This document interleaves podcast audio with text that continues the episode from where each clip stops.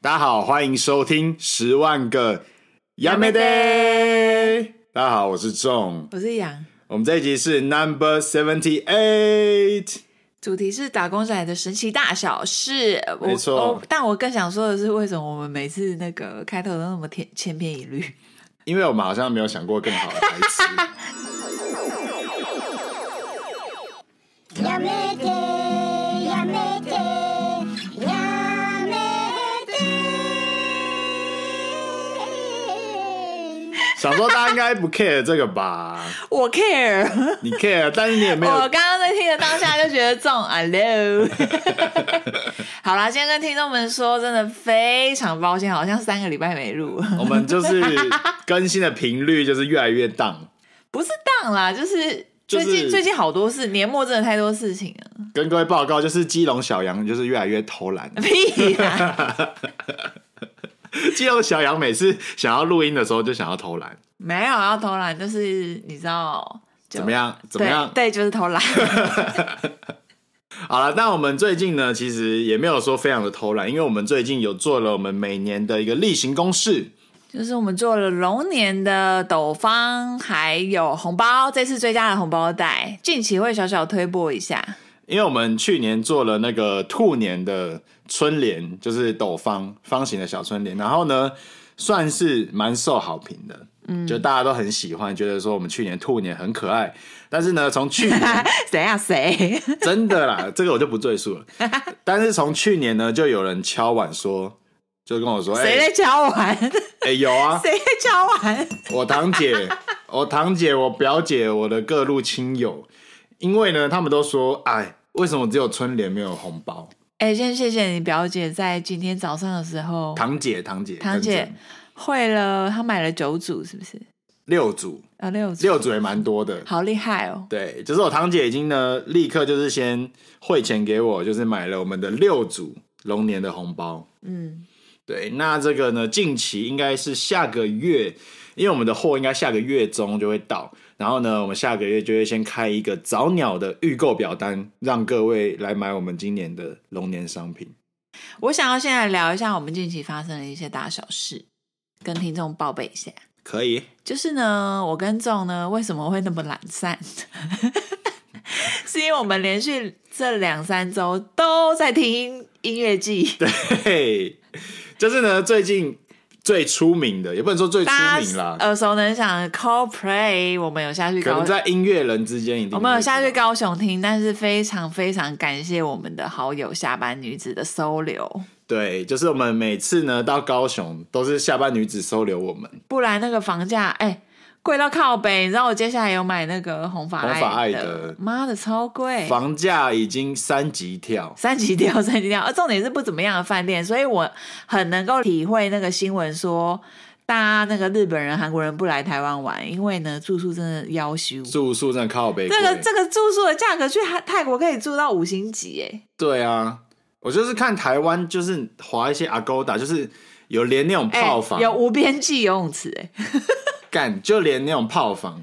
都要一个晚上。而且我泰国，回来好像也没有分享很多趣事，但想说就是过了，因为有点久。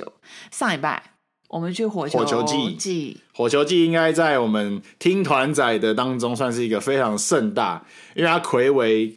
之前疫情的关系，真的假的？已经停有办停办了哦五年。真的假的？我不知道，对这我不知道。就是经过了两届之后呢，已经五年没有再办火球季，然后这一次火球季是重磅回归。 呃，我好像什么公关在打广告， 对。反正火因为球我季像有在入股哎、对听团仔来说算是一个蛮不错的一个大型活动。 那因为杨本身没有参加过火球季，我想要请众简短分享一下，你参加的是第几届？第三届哦，啊，这个是第四届吗？不是不是，这个我们参加的就是第三届，我说啊，你之前参加，之前有两届啊，两届，然后疫情停办五年，然后哇这一次回归是第三届，好久哦。，对。啊，都是同一个场地哦。都在桃园棒球场。对，反正就是跟大家分享一下，我们去了一个还不错的一个音乐季。但是整体而言，我是觉得还是蛮呃包赏这一个活动的。还是值得推荐，因为我觉得在台湾看音乐季真的是便宜，就是相比你去日本啊、去韩国看音乐季，所以我觉便得宜，但是其他费用又有点不太便宜。 但我觉得就台湾嘛，因为现在也是正在起来，有心在推动这种大型音乐季的活动。大家如果想要参与的话，就是多多支持。 OK，那就回到我们的主题啦，好，回到我们今天的主题，我们今天呢想要打跟工仔的小趣事。对想要跟大家聊一下我们以前一些打工的经验，然后发生了什么有趣好笑的事情。嗯我先来分享好了， ，OK，我觉得我的打工经验还蛮好笑的。 那我先跟大家分享我的第一份打工。我第一份打工呢是在我高中毕业升大学的那个暑假。然后呢，我的打工经验很特别，可能很多人没有体验过。我第一份打工，你知道我在哪里打工吗？不知道。我第一份的工作呢，在兽医院。就是我那时候呢，因为我哥哥就是上一集我们我哥有来录音嘛，我哥他是以前在桃园都是做宠物美容师，所以他在宠物美容这一块呢，也认识了很多兽医师啊，或是各个宠物店。所以那时候我高中毕业要打工的时候，就是问我哥，哎、有没有一些认识的地方可以让我去赚点零用钱？嗯所以呢，那时候我哥就介绍了一个他的好朋友，是一个兽医生。然后那个兽医生呢，我都叫他老黄，他很酷，他是一个有地中海秃的一个老头，然后就是那种很怪癖、个性很古怪的一个医生，很好笑的一个人。然后我那时候去面试，然后他就说啊，反正跟我哥很熟，其实也没什么，就是我后来就录取了。那时候呢，那个医院就是刚开幕，算是一个还在刚开店的状态，所以店里面很乱。然后有一天就是打电话给我说：“哎、仲伟，那个明天晚上啊你来帮忙打扫，好啊，我会叫一个女生跟你一起啊，这个你就来帮忙。”啊，我就 OK。然后那天晚上我就去，然后去我就看到那个女生，一个年轻的女生来，然后那时候想说：“哎、这个女生就是来帮忙，是不是？怎样？你恋爱了？哦我没有恋爱，因为那个女生可能不是我的菜。但是我那时候就想说，哎、怎么医生是从哪里找来？因为他也没跟我说已经有找到另外一个员工，所以我那时候就想哦说，，你以为是跟你同届一起进来打工？哎、对，那时候是想说，哎、啊，她他年纪看起来跟你差不多。年纪比我大一点，但是也是个年轻的大姐姐这样子。嗯，对，然后那时候想说，哦，那可能是大姐姐个屁呀、哎听啊，就真的是大姐姐 呢。起来很讨厌。但我那时候才十七八岁，哦然后那个女生小姐姐， OK OK，小姐姐， 那个女生可能三三十上下，嗯，对。然后那时候想说那，是嗯小姐姐没错。对，那时候想说，哎、这个是不是？等一下，等一下，，我先想要插话一下。你知道大姐姐要几岁吗？大姐姐要几岁？八十。 屁呀、靠背啊！ 不要再纠正我的用词 这八十以下都是小姐姐。 OK，这段 OK 吗剪掉可以可以吗？不用了，这段我不可以剪， 我不剪。好，我更正，我更正，小姐姐，好不好？好，继续。 OK，那我那时候觉得这个小姐姐呢，应该是老黄医生的可能子女还是亲戚之类的。嗯，对对对啊，我那时候所以打扫的时候就有稍微跟她聊一下，我就一直跟她说，哦，啊，你来帮忙哦，什么什么的。然后那时候呢，她也跟我说，哦，对啊，就是老黄就是叫我来，他很爱命令人啊什么的。他整个口吻就听起来就是一个很像叔叔叫子女来帮忙啊，赚点零用钱的那种感觉。他叫他老黄，哎、老黄是我的称呼啦，就是我都叫那个医生老黄。哎、那个女生也叫他老黄，嗯，对，所以听起他来是因为跟着你吧？可能嗯啦，可能配合我，但是因为我们都叫他老黄就对了。对，然后那时候呢，就整个就哦打扫完了嘛，很累。然后后来结束之后，那个老黄医生呢就带我去吃吃宵夜、喝喝饮料，就是女慰生没去啊慰劳一下啊。女生没去，女生就先回家。对，然后我那个吃饭的时候呢，我就哎呀，啊今天你突然叫这个女生来，她是怎样？她是你子女哦，还是你家里面的亲戚？呃，人还不错啊，蛮好的。结果就突然被骂，老黄就说：“我干你娘嘞，什么子女？干她是我女朋友啦！” 然后我整个，哇靠，哇靠，老黄你行啊！ 各位，你可以想象吗？就是一个，就是一个年轻大概三十岁的小姐姐，然后老黄看起来呢，就是一个不修篇幅、地中海秃、满脸胡渣，然后大概就是看起来 maybe 四十几岁的一个大叔。爷孙恋哦，我跟你说，我后来发现呢，我后来才知道这其实不是一段爷孙恋，因为老黄我真的是很后面后面才知道，他其实也才三十几岁， 但是他就是可能地中海秃的原因哦，加上他平常实在过度的邋遢。让他看起来很老态龙钟。哎、还是因为兽医很有钱啊？兽医可能、哎、哦，他们老黄家蛮哎有你钱们的。不是兽医，你们是美宠物美容啊、我们是兽医，然后有附设哦宠物店加宠物美容。 o k 对，然后我哦那哦那时很有候钱啦。靠，我那时候好像晚上我在吃，我们一起在吃 seven 吧，我好像吃泡面，我真的是一听到我那整个面差点吐出来。 所以我就是觉得很好笑，那时候是整个大认错，他所以这就我是们你打工仔里面很失礼的一个小故事。超失礼，然后那个医生就觉得我整个超失礼。那时候我才刚跟他认识一个礼拜，他就觉得看妈的你这小子在讲什么东西。 然后这个我还可以再分享一个小故事。嗯，那后来我的工作主要就是在医院啊，就是做一些兽医助理的工作，但是我算是各个工作都要做，就是平常打扫啊，然后我们店内有贩卖宠物用品的，我也要去帮忙整理。以前我们那个店里是有卖一些宠物的，以前我们那时候很流行养一个东西，就是爬虫类。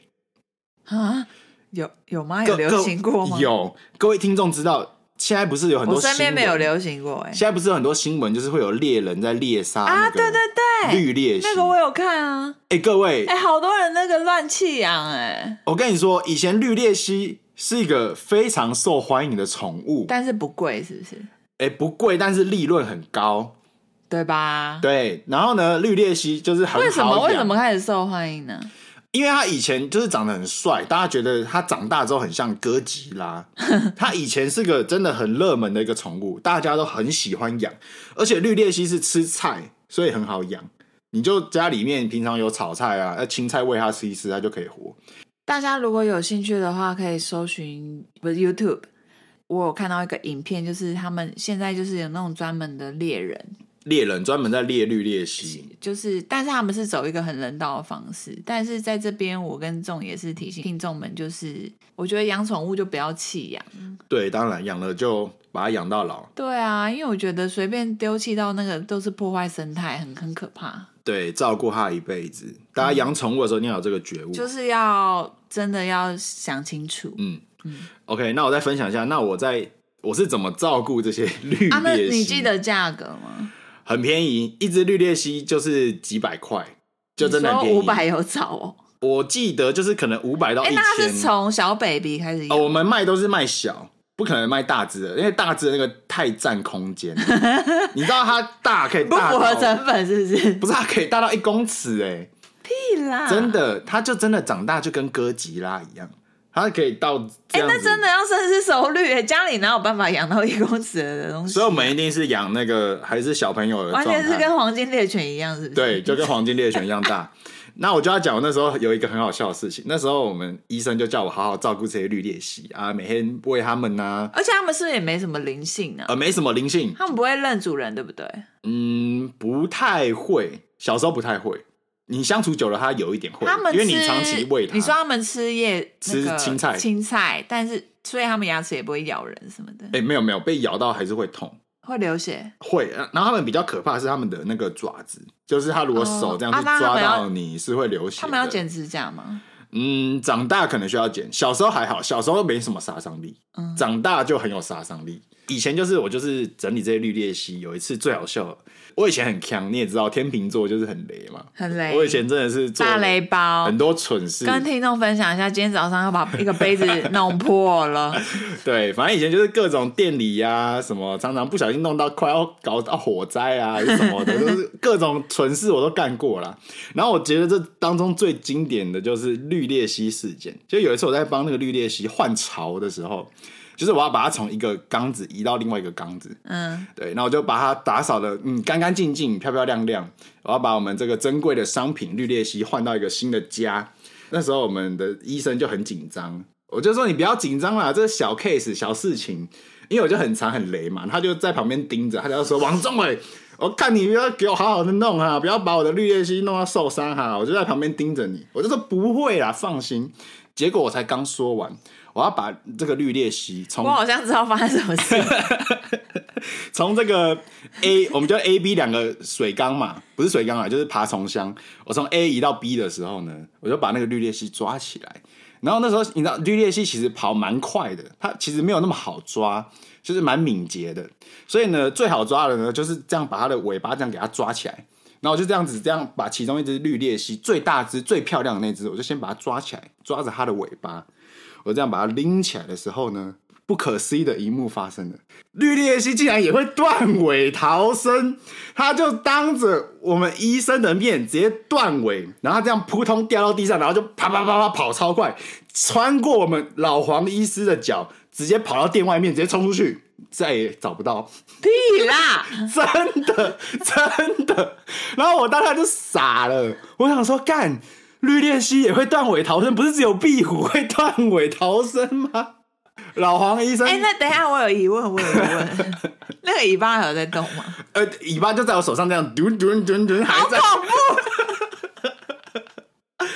然后超好笑，我就拿着那个还在动的尾巴。然后就跟老黄说干怎么办？然后老黄超生气，他说：“王仲伟，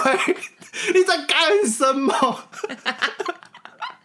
哎、你根本就是用不正确的方式抓 它，你在那边啊，。我就不知道啊，我以为它的尾巴，你知道它的尾尾巴其实看起来很粗壮，看起来很强壮。结果可竟然会断掉我。竟然没有想到绿鬣蜥是会断尾逃生的生物，他已经看准了、欸，它真的看准这个机 会，看准时机哇靠！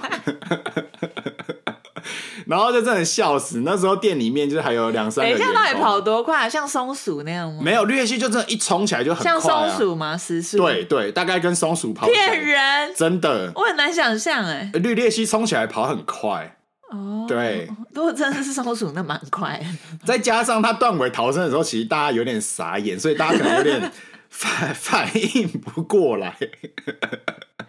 OK OK，所以你就可以想象那一幕，我就抓着他还在跳动的尾巴，然后我们医生是已经整个脸绿掉，嗯，这就是我觉得我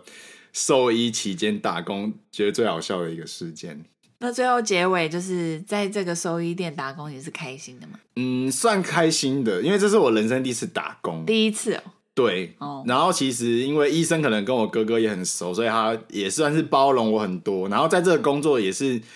我算是蛮刻苦耐劳的，所以我学到了一些就是意志力的部分，在这个工作学到蛮多的但我觉得这是你在工作上拥有的特质哎、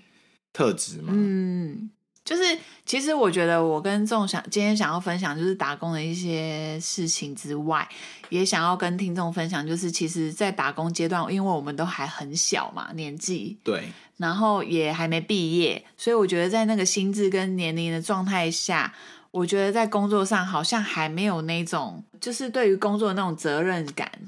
哦，要培养起来。嗯，对就是我觉得还没有，我觉得真的是透过打工的经验，在你出社会前有一些工作经验的话，其实那个责任感跟你的工作的一个美美嘎嘎是会培养起来。其实我觉得在那个阶段遇到对的老板，对你来说是很有帮助的，因为我觉得那时候老黄医生其实对待我，其实就像是真的在带一个弟弟一样，他就把我当成他自己的弟弟，所以他教了我很多人生道理跟一些毕社竟会你跟他的。女友年纪差不多。 嗯，那好，我我我再把给我的你再给你讲一个， OK，那我就直接讲，我后来就再到了大三的时候有去打工，嗯，因为大三的暑假我们以前是读那个设计系的嘛，大家都知道设计系毕业是不是要做一个毕业作品，那个都很烧钱，所以我们很多人在大三暑假的时候会去打工筹这一笔毕业基金。哎，大三哦，对，大三因为夜班的那个钱比较多，啊，你还要骑车夜车回学校？不用不用，我那时候在桃园呐、因为放暑假，所以我在桃园打工。那我讲就是那时候我们如果是下班的话，大概都已经半夜两点。然后我半夜两点会跟那些原住民朋友，就是一起去球场打篮球，然后一边喝酒一边打篮球，哎，这一点我不得不佩服你的家庭呢，怎么样？就是因为你妈是生两个儿子的关系吗？你说我家就是不太管小孩，好像有点放牛吃草哎，啊，我家就是这样啊，小孩想做什么我就觉让得他很去做猛啊。哎，这也还好吧，就是打没有工。现，我跟你讲，现在的父母不可能，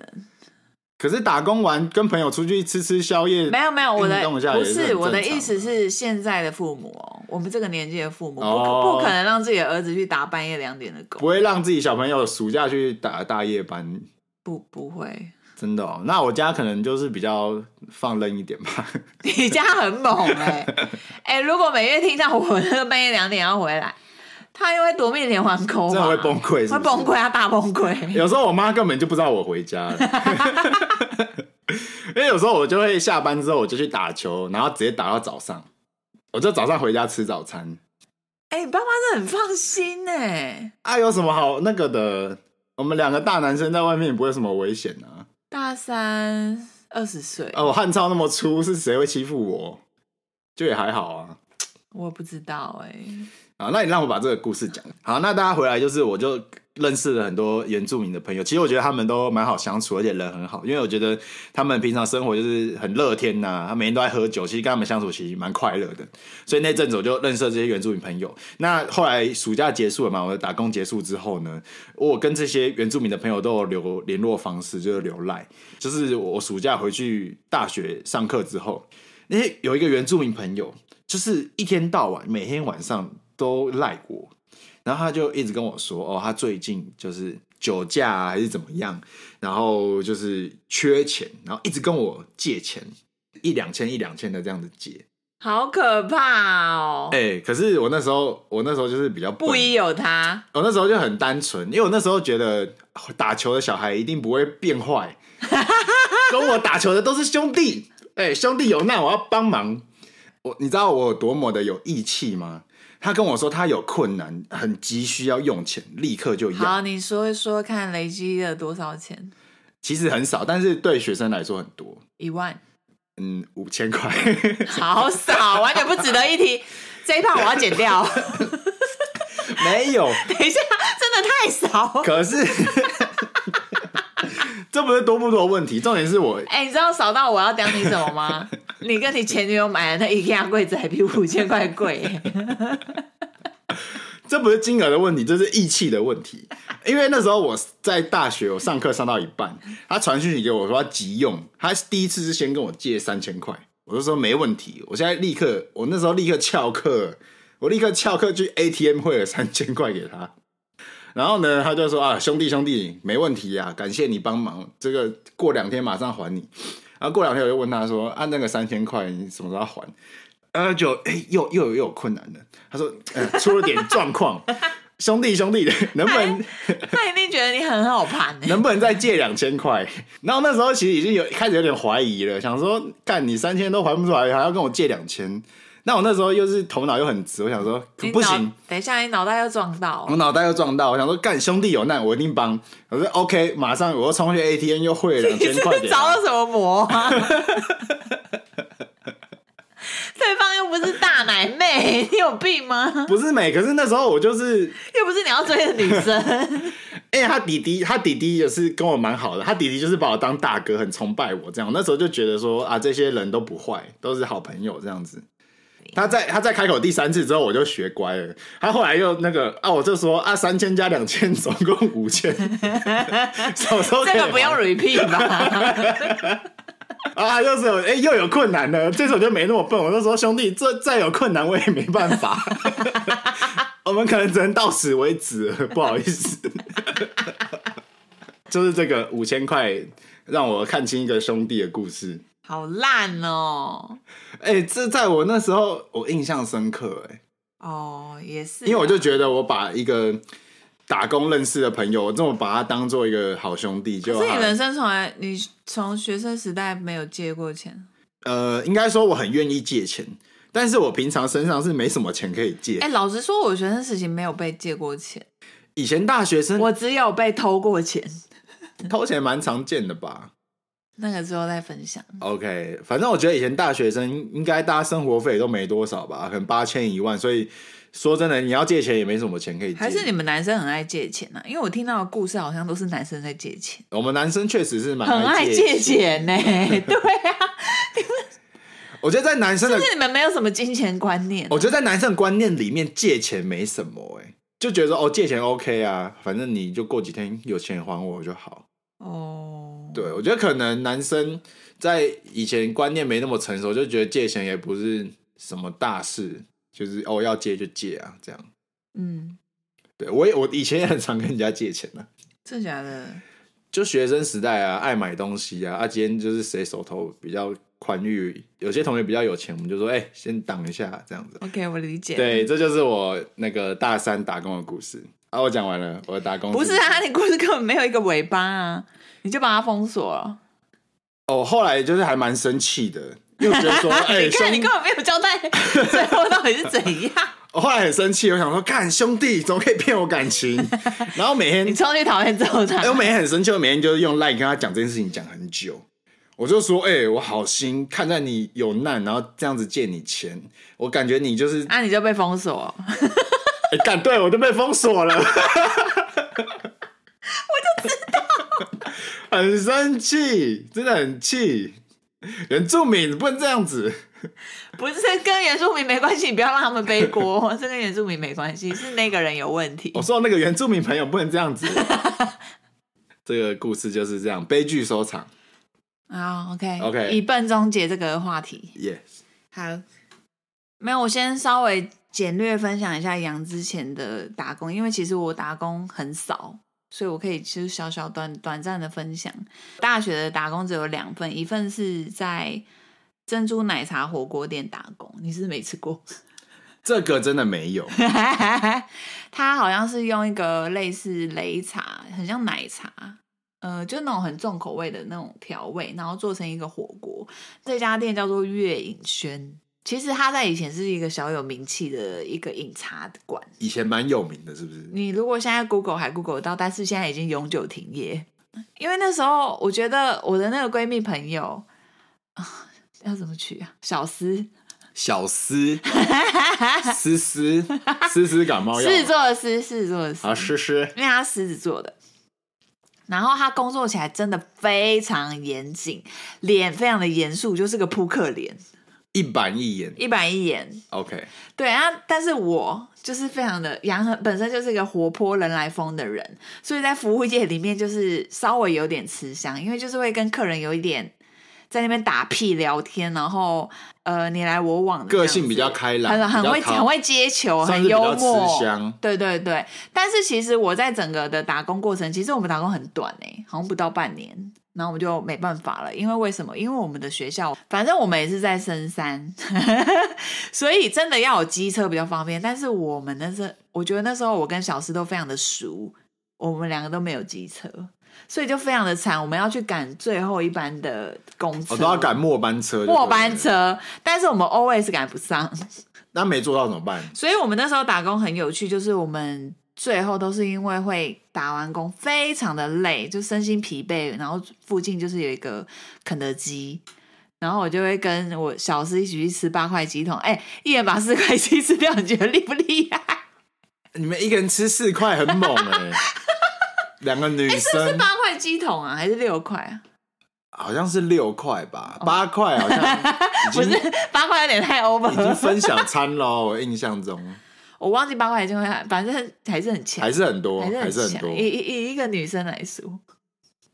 好，然后第二份工作呢，打工的工作是大四的时候，因为那时候快接近毕业了，然后也是在大学同学的引荐下，我去了那个儿童画室，就教小朋友画画。其实那时候我一开始进去，其实并没有受老板待见，就是我觉得，因为老板也是女女生老板，然后是狮子座，怎么又跟狮子座有好关可怕！我身边就充满了狮子座 啊，而且我觉得狮子座的怎样？狮子座的女生是工作很严格，是不是？很严厉哦，很严厉，很严厉，嗯。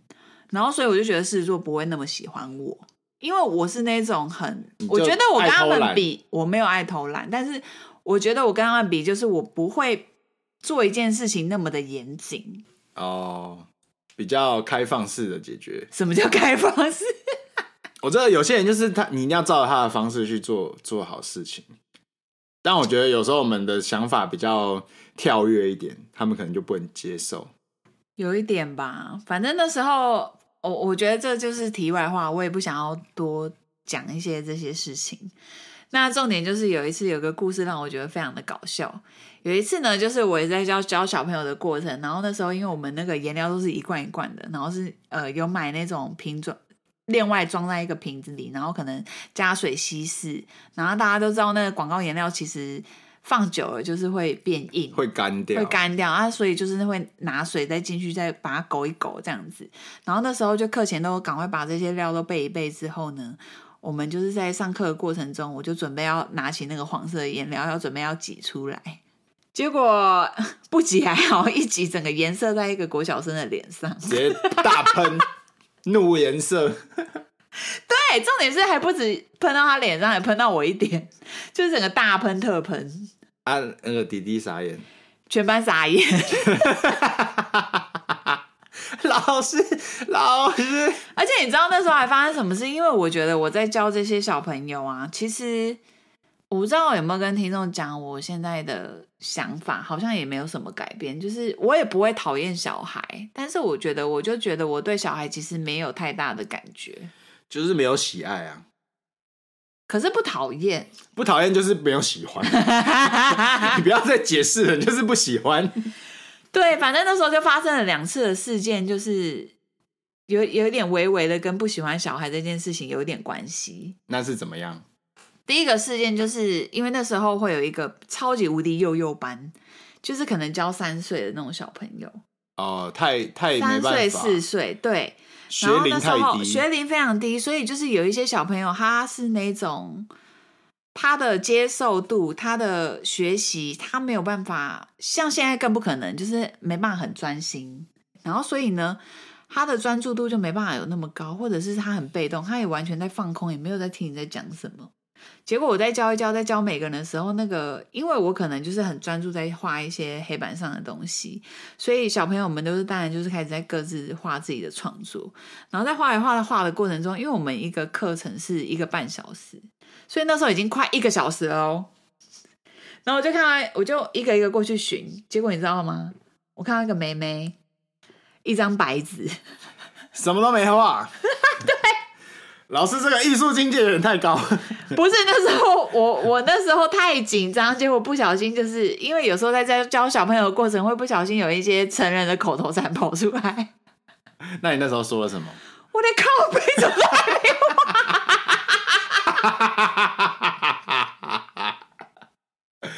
老师，你不能这样子啦！ 不是，我好像不是骂脏话，我忘记，我就想一下，我我我就我也靠，我说我靠，你都还没画，是靠我腰不，小心把那些 OS 跟他讲，你就不小心讲出来了，就对了。对，其他同学没听到，但那个妹妹可能有听到，然后呢？然后呢我真的超害怕。那美美是什么反应妹妹还是那个啊，放空在那里啊，啊因为好像就听不到外界的声音，你知道吗？她活在自己的世界。 然后我就想说，哦，不行不行，赶快赶快，就弄弄超快的。然后另外一个不喜欢小朋友的事件是发生在，因为我们会有那个老师的办公室，然后其实我们那群老师都非常爱小孩，包含引荐我去儿童画室的那个女同学也非常热爱小孩，可以想象得到，就是会用娃娃音在那边跟小朋友讲话，各位小朋友， 就是会变葡萄姐姐。我们今天来画画喽，我们来画裸体素描。好，反正那时候就是在一群老师的那个，大家可能在写评量嘛，对不对？然后我们可能就在闲聊的过程中，我就说，我就聊到说我我不喜欢小孩，对，然后他就一个很资深的前辈，他就因为他想要另外自己出出去开画室， 嗯，然后他就跟我讲说，小杨你不喜欢小孩，那你来这里干嘛？我真的回答不出来。我来赚钱呐、不然呢？ 我不上班，我怎么有钱？我怎么有零用钱？你在说什么、啊，老师？在打这份工的时候，我有一个感想，我其实蛮喜欢教小朋友观念的。嗯，对，画画这个东西我觉得是其次，可是我蛮喜欢就是教人的那种感受，就是我想要就是教导小朋友一些正确的观念，因为其实我们在求学的过程当中，我们会遇到很多不公的老师。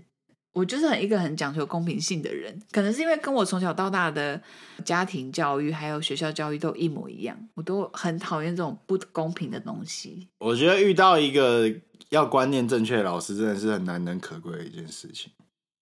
很难欸呢、对啊，很难得。我觉得还是有遇，我国小还是有遇到一个，可是真的很难，当然是有，嗯，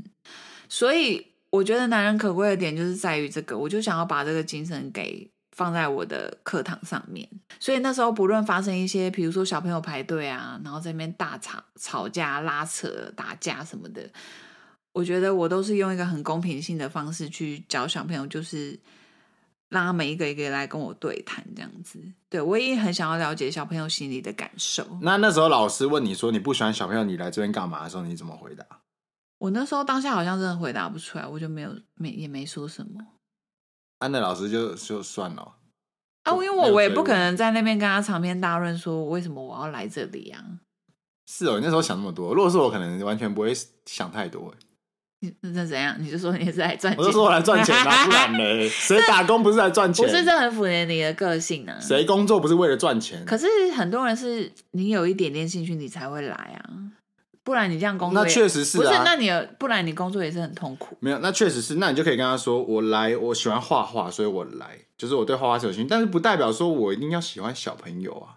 嗯，对，只是刚好你们这边是教小朋友，那我就是可以贡献我的专业这样子，没有，我还蛮喜欢教小朋友的欸、那也可以啊。那其实你也没有到不喜欢小朋友啊，但是小朋友如果再长大一点，就 no no。你们他妈的就给我滚！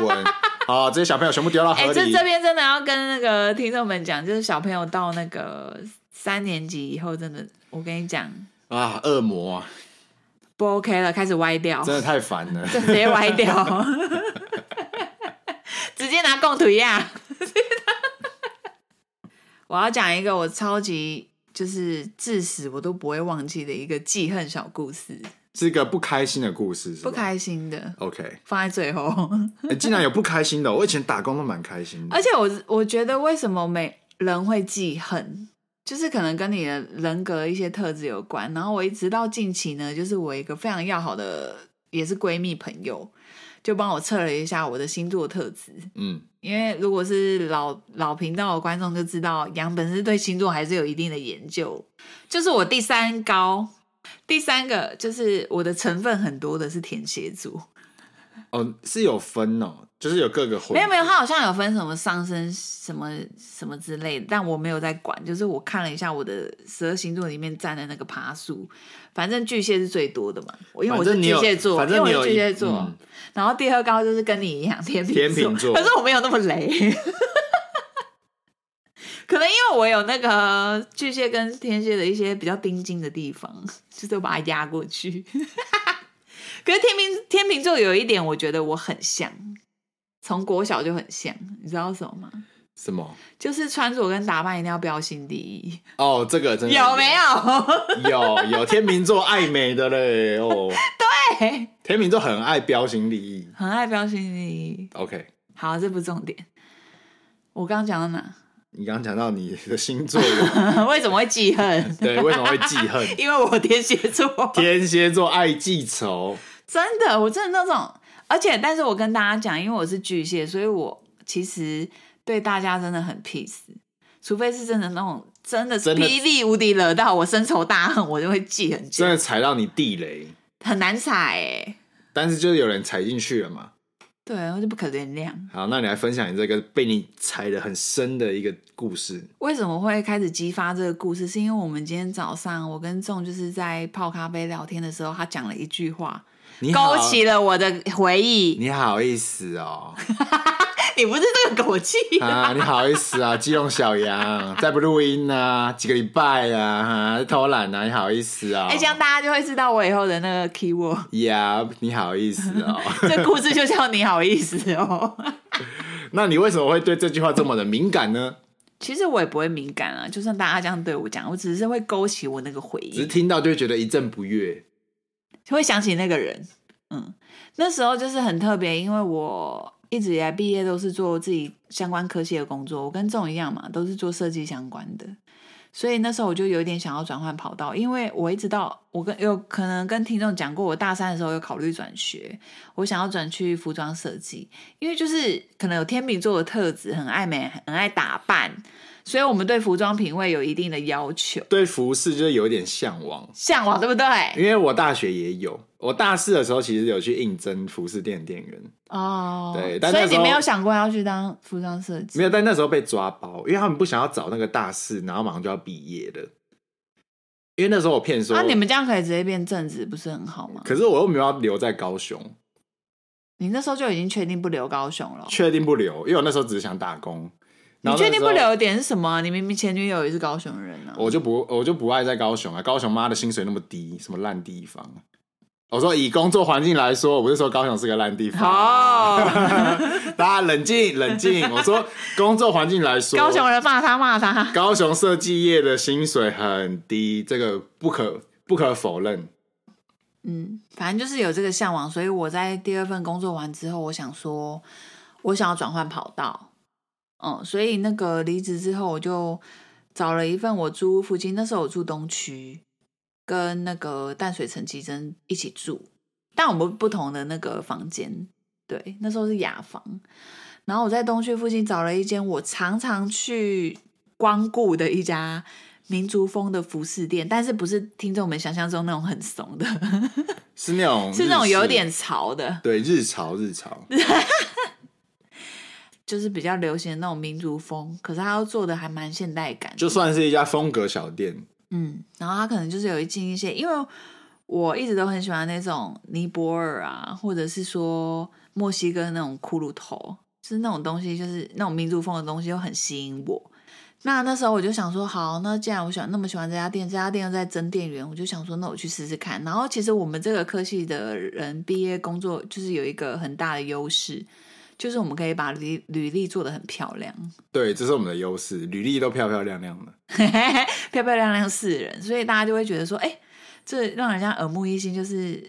还蛮容易让，就是会让你叫你过来面嗯对，试，会觉得你这个人好像品味不错，想要看看你这个人。那那时候我就被叫过去之后，但是因为我零经验嘛，我根本没有，我连那个大学毕业我都没有任何服饰业的服务经验。但是第二份工作其实我是有跟柜姐们接触的，我可以理解到说他们的底薪是非常的低，就大概懂一下这个行业的一些潜规则。对，对，那那时候我进去之后呢，我才发现这家店，哇哦，怎么样？实锤的大黑店啊！ 大黑店是不是？大黑店是什么？怎么个黑法？你讲一下， 我不说是哪一家店，大家自己猜。自己猜测没关系。但现在还这这存在家店还存在，现在还在，有呃些呃，东区这家收了，好，那这样就够了。应该可能有些人可以猜到了，会吗？可能可以猜得到。反正就是一家算是小有名气嘛，对不对？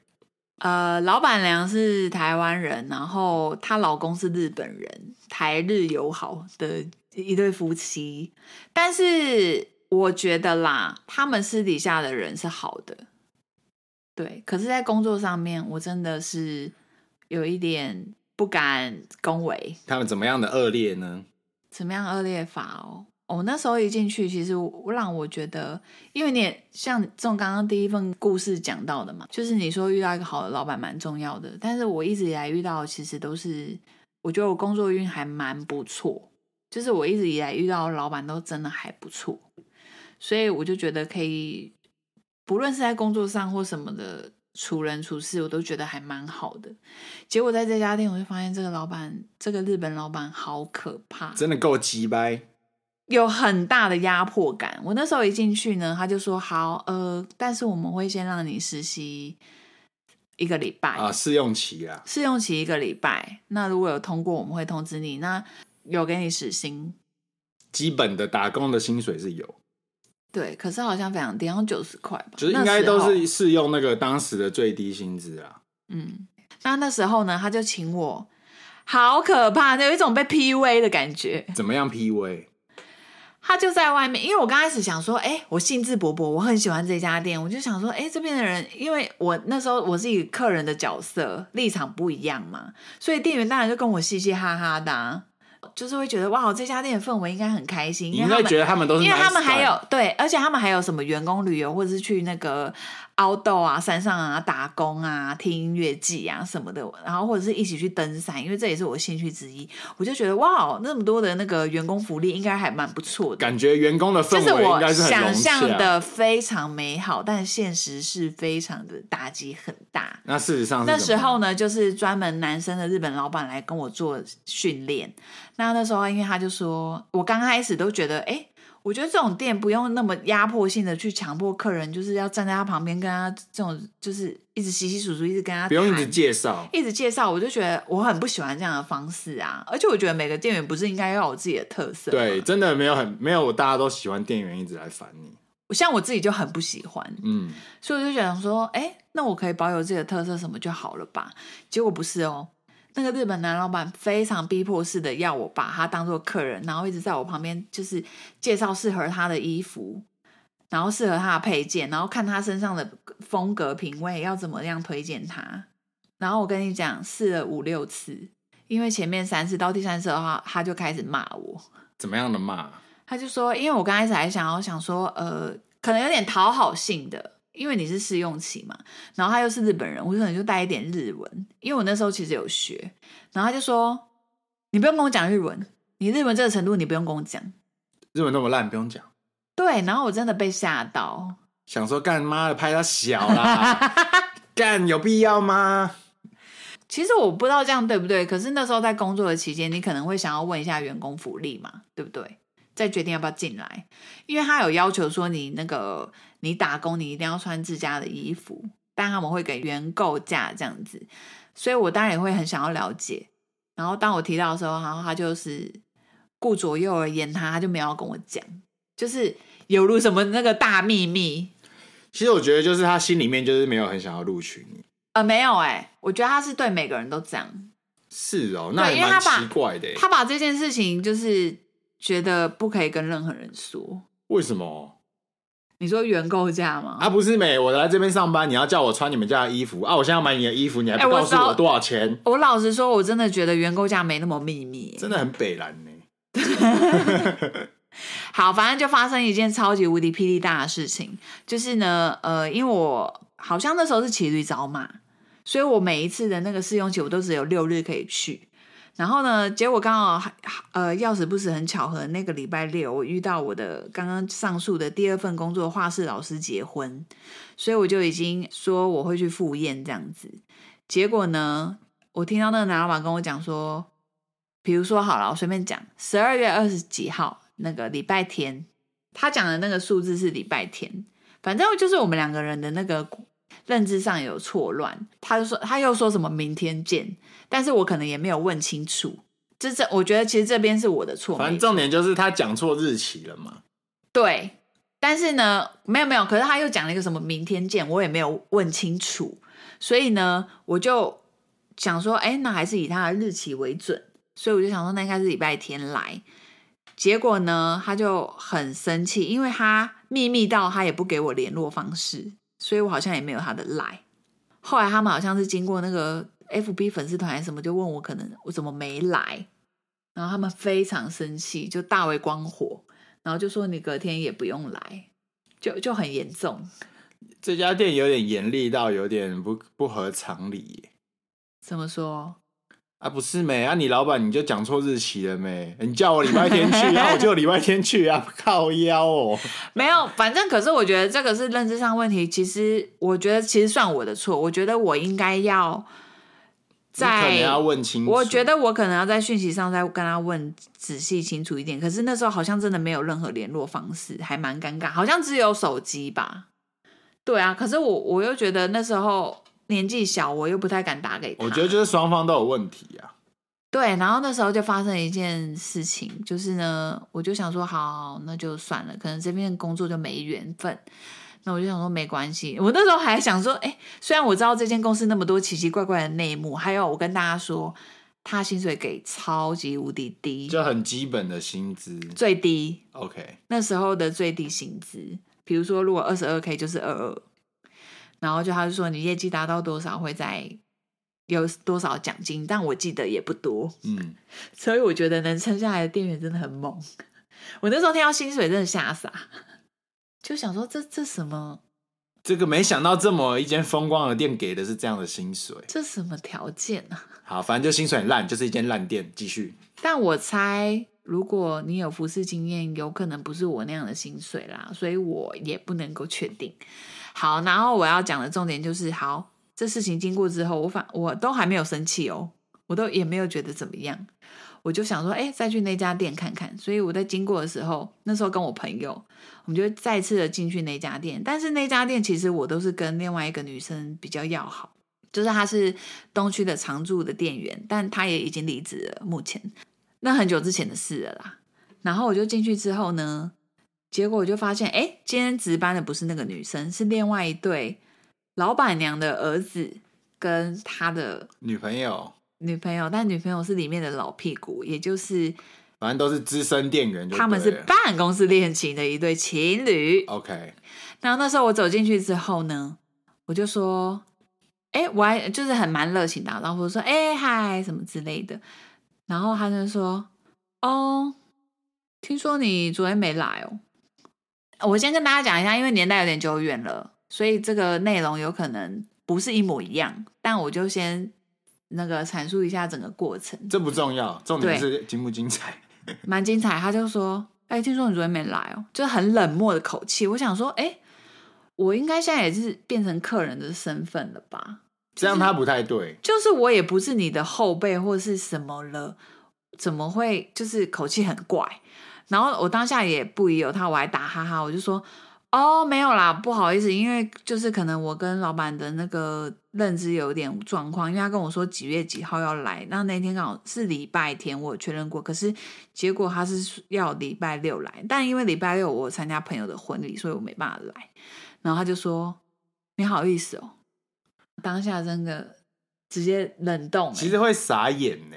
对傻眼，我没办法。我觉得反正这种如果当下遇到那个状况，一定也是没办法来得及反应。没有，这我觉得我可以，屁啦！这个我觉得我可以，因为我通常是没办法反应的是，如果这个人突然讲了一个我觉得不对的话，但是他如果没有很凶，或是他态度是好的话，我会反应不过来。但是只要态度不好的话，我一定是当场直接干掉。 好，反正这个故事我想要跟大家讲的就是，我记恨到现在，就是觉得说，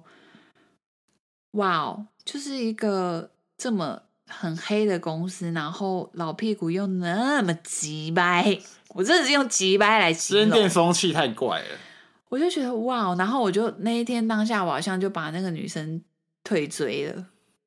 我就觉得哇哦，这个人在 IG 上面那么的光鲜亮丽，可是却会是这种欺负后辈的人。因为我真的非常讨厌职场上的老屁股欺负后辈，我完全不能接受就。太急白了。我没有办法接受任何的那个职场上的言语霸凌，所以我对这个人是大打折扣。他这个人的人格品格，我完全就是不会想要有任何的交集。嗯，那真的这蛮故扯的欸事我埋藏了蛮久的，是哦，所以都没有跟别人分享过。周遭的好友当然知道啊，但是你要说把这个频道这样讲出来，有可能有些人猜到的话，其实蛮尴尬的吧？我觉得也还好吧，这种店也没什么好光顾的吧。没有，。那个女生后来这样讲更明显，她离职了。然后呢，这个女生是网红吗？呃，算哦，我大家可以给你哦，所以女生是个知名人物就对哦我了。大概可以给你看， OK OK，那大家自己去猜想。算网红，对算网红， OK，有在关注的人可以想象一下。但是我从来没有在任何的平台上讲过他的任何不是或什么之类的，因为大家也有如果在听这个故事的话，可能也会觉得我是个小白目吧，就是工作上就是也都不认真，不确认哪一天要来什么的， 我觉得真的还好，屁，但是因为哦我觉得真的还好欸诶、因为你就说哪一天来几月几号，而且其实这个东西是他们公司的流程不好，因为你真的要通知人家来正式来上班哪一天，你其实要有一个正式哦对的啦通知，对啦，不管是简讯还是 email，然后你写几月几号，其实就是几月几号。那妈的，然后你那个老板妈的口头讲一讲，那你也不留联络方式给人家，那你讲的日期是礼拜天，那我就觉得是礼拜天呐、啊哎，这样子我熊熊想起来了欸，他好像是有传简讯，没错。那简讯上打的日期对对对是对对，错他的就嘛是日期是错的。对，那这完完全全就是老板的问题。嗯，对，因为你今天叫我来，可是我那时，候当下看简讯的时候，好像是很困惑，想说，哎、啊，老板不是跟我说明天见吗？我觉得这没有这没有什么困不困惑，因为你发正式的信件，你就是打错了，嗯，对吧？这怎么算锅都是老板我先跟大家听众讲，这个故事已经是十年前了吧？ ，OK 啦。反正那他那家店现在还活着哦、 所以说，大家就算猜到也已经人事已非，就是，就是当做一个好笑的故事这样子。对，毕竟也已经十年前了。我只是想要跟大家讲，就是顺知便人知面不知心， 顺便从这个，忽然忽然很暴躁你。不要靠近麦克风那么大声，很爆。 反正也从这个羊的故事，就是跟大家分享说，如果大家是职场上的前辈呢，希望大家可以好好的用一个 nice 的态度对待我们的后辈，不要有职场霸凌。不行啊！对，不行，而且我跟你讲哦，就算是我在的公司，我看到这种职场霸凌，妈拳头直接过去。哦这么激动是不是？ 这么激动是不是？ 以前那个第三间公司有遇过，嗯，但是就不赘述了。好了，因为今天的篇幅已经够长了，我们就我觉得我们其实打工的故事我根就本跟你没有，我跟你讲，就是因为我说我工作运很好，就是因为我人事上真的没有遇过这种东西。不是我说我其实我们根本就工作所的以其实事情很多嘛，可以所以很我多可以分享。对啊，啊，我最后记恨这件事情，我都觉得记忆那么的深刻，就是因为我人生中没有遇过。 OK，那之后我们有更多的故事呢，我们应该就再找一集再分 享。这一集真的太长了。 I'm sorry， OK，好，那以上呢就是我们这一次跟大家久违的分享这个打工仔的经历啦。嗯那之后呢，我们大概近期就还会推出我们的龙年商品，到时候再请大家多多的支持。好，最后提醒大家一定要当个好前辈哦。 OK，我们下次见，拜拜拜